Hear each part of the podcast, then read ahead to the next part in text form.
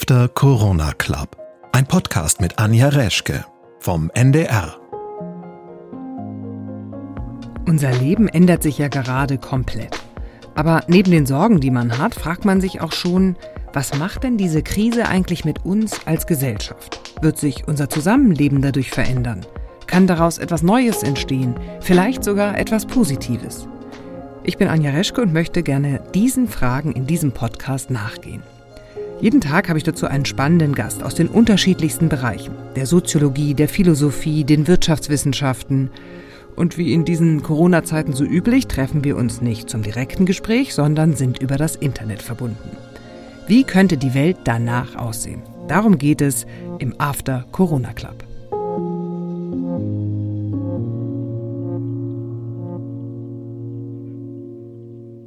Und ich spreche jetzt gleich darüber mit dem bekannten Meteorologen und Klimaforscher Mujib Latif. Schönen guten Tag, Herr Latif. Guten Tag.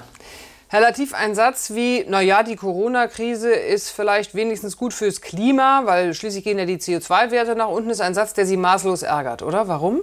Ja, das kann man wohl sagen, weil es völlig unangemessen jetzt über solche Dinge zu sprechen, wo Tausende von Menschen mit dem Tod ringen. Und insofern verbietet es sich von selbst jetzt wirklich äh, über Vorteile zu sprechen.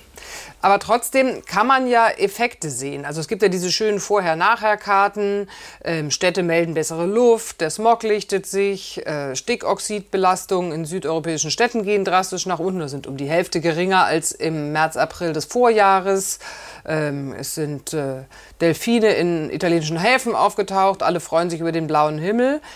Das zeigt doch, guck mal, man kann tatsächlich Effekte fürs Klima erzeugen oder täuschen wir uns da?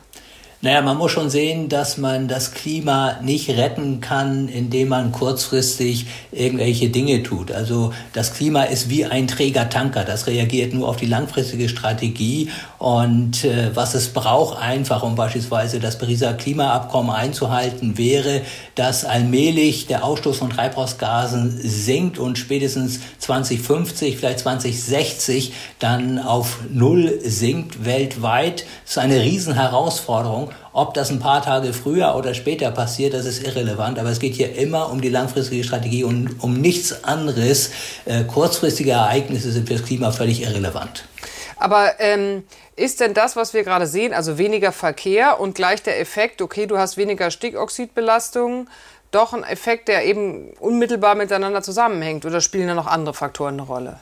Da spielen natürlich auch andere Faktoren eine Rolle, wie zum Beispiel die Wetterbedingungen. Wenn zum Beispiel die Luft aus der Nordpolarregion kommt, das ist saubere Luft, die ist natürlich dann weniger schadstoffbehaftet, äh, als wenn die Luft, sagen wir mal, aus Westen oder aus Süden kommen würde. Aber ich glaube, die Ähnlichkeiten oder die Analogien äh, zur Klimakrise sind ganz andere. Das ist eben der Umgang, wie man mit der gegenwärtigen Krise umgeht, wie man mit der Pandemie jetzt umgeht. Und da tun sich eben Parallelen auf zu dem Umgang mit der Klimakrise. Jetzt so als Wissenschaftler stelle ich mir das ja doch interessant vor, weil das hat man ja eigentlich nie, dass man äh, sozusagen global ein solches Runterfahren von äh, Produktionen, von Verkehr, von Flugverkehr, von Schiffsverkehr äh, beobachten kann. Können Sie denn da überhaupt Rückschlüsse daraus ziehen, dass man sagt, aha, so und so viel müsste man weniger haben, damit es in ein paar Jahrzehnten tatsächlich Auswirkungen auf das Klima hat? Nein, also diese äh, Aussagen sind ja bekannt. Äh, wir wissen ja ziemlich genau, wie viele Treibhausgase die Menschheit ausstoßen darf, damit wir deutlich unter zwei Grad Erderwärmung bleiben, wie es im Pariser Klimaabkommen heißt. Da gibt es also ein bestimmtes Budget. Wir haben schon zwei Drittel dieses Budgets aufgebraucht. Das heißt, wir haben nicht mehr so viel, fürchterlich viele Treibhausgase, die wir ausstoßen dürfen. Und jetzt geht's drum, äh, wenn wir immer länger warten mit der Rückführung der Treibhausgase, äh, dann müssen wir innerhalb kürzester Zeit auf einmal von 100 auf 0 gehen. Und das ist natürlich überhaupt nicht möglich. Das heißt also, auch das Wirtschaftssystem braucht Zeit. Nicht nur das Klima ist träge, sondern auch das Wirtschaftssystem ist träge. Und deswegen ist ja seit vielen, vielen Jahren schon längst bekannt, welchen Weg wir gehen müssten. Und noch einmal ist es eben wichtig, dass wir bis Mitte des Jahrhunderts eben überhaupt keine Treibhausgase mehr ausstoßen. Und das muss eben allmählich gehen, allmählich runtergehen, bis wir dann Mitte des Jahrhunderts auf Null sind. Es ist ja so, dass die Kanzlerin vor geraumer Zeit eingeräumt hat, dass wir die Klimaziele 2020 ähm, nicht schaffen werden. Könnte es jetzt sein, dass wir die durch die Corona-Krise doch noch schaffen? Ja, das kann schon sein, aber der Hauptgrund äh, hat jetzt äh, gar nicht so viel mit der äh, Corona-Krise zu tun, sondern hat damit zu tun, äh, dass im letzten Jahr 2019 wir einen enormen Rückgang äh, an Treibhausgasen hatten und das wiederum hat damit zu tun, dass einfach der Preis äh, für CO2 Zertifikate im Rahmen des europäischen Emissionshandels so hoch gegangen ist. Da dümpelt er immer bei so ein paar Euro äh, pro Tonne CO2 vor sich hin und dann ist er 2019 auf deutlich über 20 gestiegen und das hat dazu geführt, äh, dass Kohle unrentabler wurde und das Erdgas rentabler wurde. Und das ist der Hauptgrund, warum im letzten Jahr die CO2-Emissionen bei uns in Deutschland so stark zurückgegangen sind. Und das hat es ermöglicht, dass wir jetzt Ende 2020 vielleicht tatsächlich die 40 Prozent erreichen, die Deutschland sich ja auch vorgenommen hatte. Ah, das ist interessant. Das heißt also, äh, man sieht, Maßnahmen können tatsächlich sofort ähm, dann doch eine Wirkung erzielen. Das ist ja der Lerneffekt.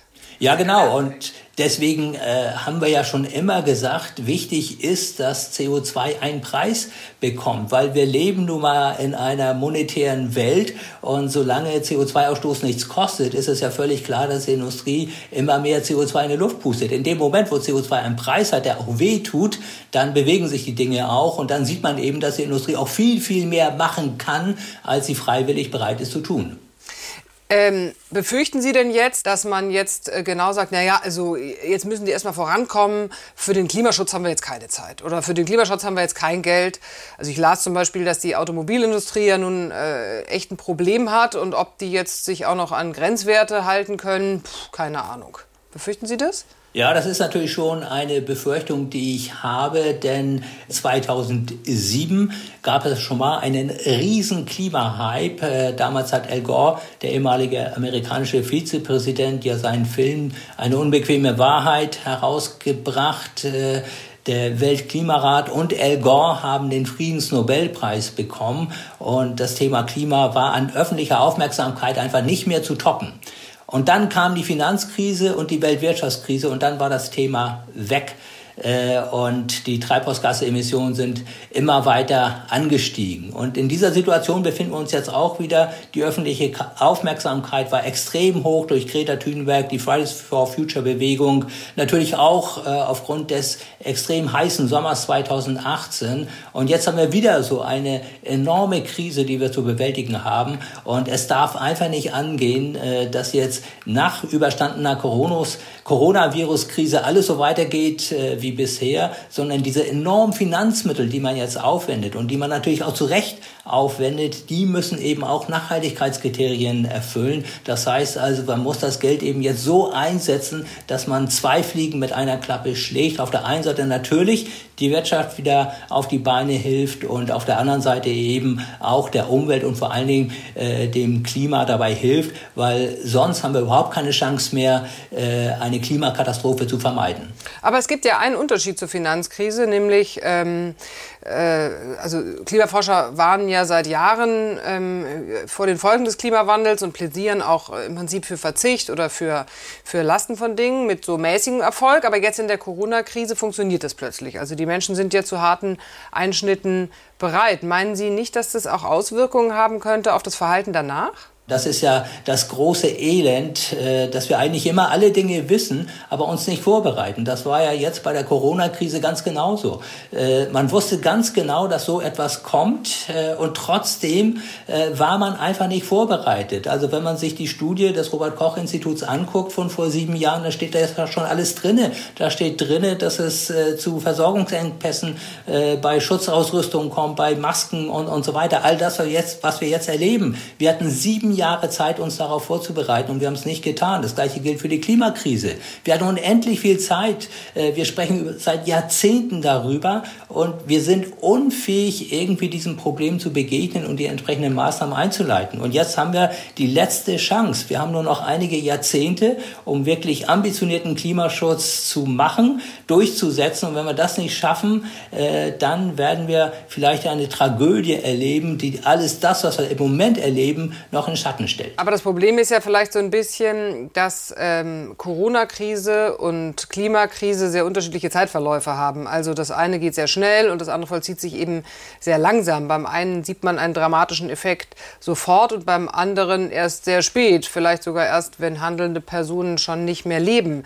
Äh, trotzdem sehen Sie aber da Parallelen. Sie haben natürlich recht. Äh, äh, wir werden jetzt unmittelbar von dem Virus angegriffen. Das heißt, die Menschen sind direkt betroffen. Deswegen sind sie auch eher bereit, etwas zu tun. Die Klimakrise ist schon etwas abstrakt. Aber ich denke, wichtig ist bei beiden Krisen, dass es internationale Kooperation gibt. Und die gibt es eben nicht. Die Krise begann ja letzten Endes schon im letzten Jahr, im Dezember. Und China hat leider das Problem sehr lange unter der Decke gehalten, wie das eben in diktatorischen Systemen immer so der Fall ist. Hätte China gleich die Weltgesundheitsorganisation informiert, hätte die Welt gleich sich gemeinsam vorbereitet, dann wäre die Lage nicht so eskaliert, wie es jetzt der Fall ist. Und genau darum geht es ja auch bei der Klimakrise. Es geht um internationale Kooperation, aber die findet nicht statt, weil es eben solche Vollidioten, Entschuldigung, dass ich das sage, aber weil es solche Vollidioten wie Donald Trump gibt, wie Jair Bolsonaro, äh, die einfach der Wissenschaft nicht zuhören, die glauben, alles besser zu wissen, von Hysterie sprechen, sowohl bei der Corona-Krise als auch bei der Klimakrise.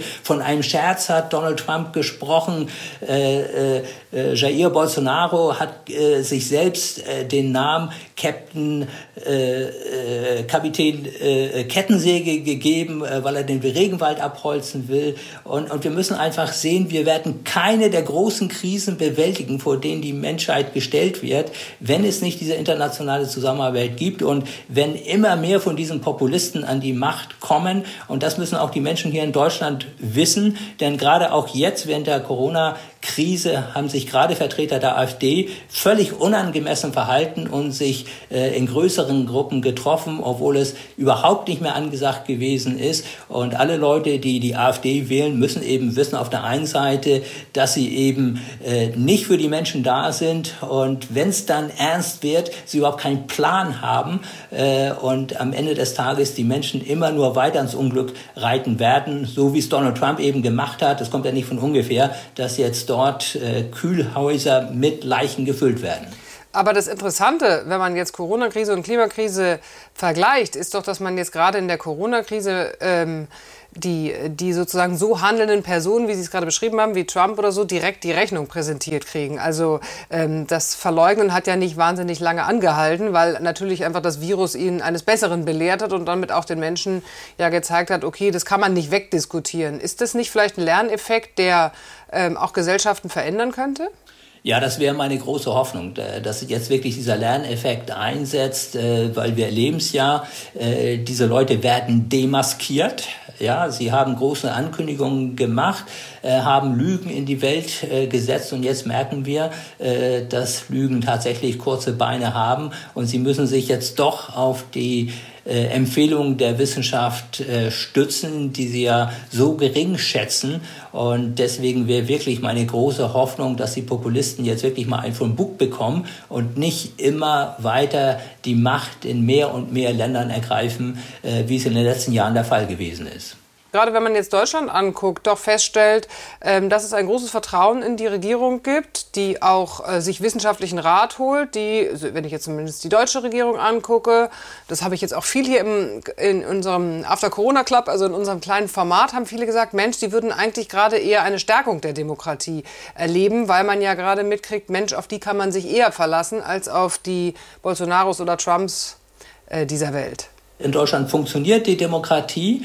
Die Menschen haben Vertrauen in, in die Regierung, die auch meiner Meinung nach äh, äh, einen guten Job macht. Aber äh, die Frage ist ja eigentlich, wird Trump am Ende tatsächlich für seine Fehler zahlen müssen oder nicht? Und meine Befürchtung ist einfach, dass er so gerissen ist, dass er jede noch so große Krise, jeden noch so großen Fehler, den er begeht, letzten Endes ummünzt in einen Erfolg. Und letzten Endes werden wir es sehen bei der nächsten Wahl, ob er damit durchkommt oder nicht. Trump ist verantwortlich für Tausende von Toten in den USA.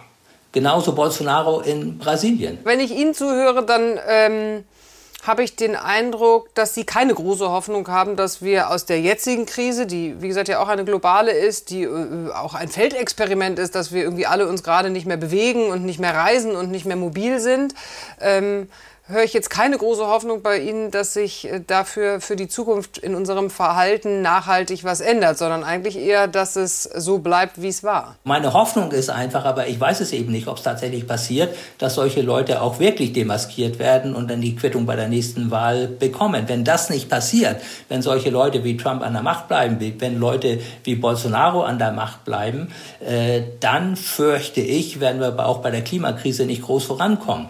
Aber es muss natürlich Vorbilder geben und das ist eben wichtig. Wenn es keine Vorbilder gibt, äh, dann wird es auch keine Nachahmer geben. Und ich denke, Deutschland, trotz aller Kritik, äh, ist immerhin ein Land, äh, das beim Klimaschutz vorangegangen ist. Und unabhängig jetzt mal von der Corona-Krise haben wir ja doch unseren Ausstoß von Treibhausgasen seit 1990 erheblich reduziert. Und da sind wir eines der wenigen Länder, die es überhaupt getan haben. Sehen Sie denn jetzt in die nächsten Wochen optimistisch oder eher pessimistisch? Ja, ich bin ein hoffnungsloser Optimist. Ich meine, das kann man allein schon daran sehen, dass ich äh, seit über 30 Jahren äh, äh, für Klimaschutz äh, einstehe, immer wieder darauf hinweise, obwohl innerhalb der Zeit die weltweiten Emissionen explodiert sind, also um über 60 Prozent gestiegen sind. Äh, das ist natürlich jetzt nicht unbedingt eine Anfeuerung für jemanden wie mich, aber trotzdem, solange es möglich ist, äh, die Erderwärmung auf ein Maß zu begrenzen, dass man vielleicht noch auf ungefähr, äh, als ungefährlich bezeichnet, bezeichnen kann, äh, muss man dafür kämpfen und wie sagt man so schön, die Hoffnung stirbt zuletzt. Herr Latif, ich danke Ihnen ganz herzlich für dieses Gespräch und alles Gute. Sehr gerne.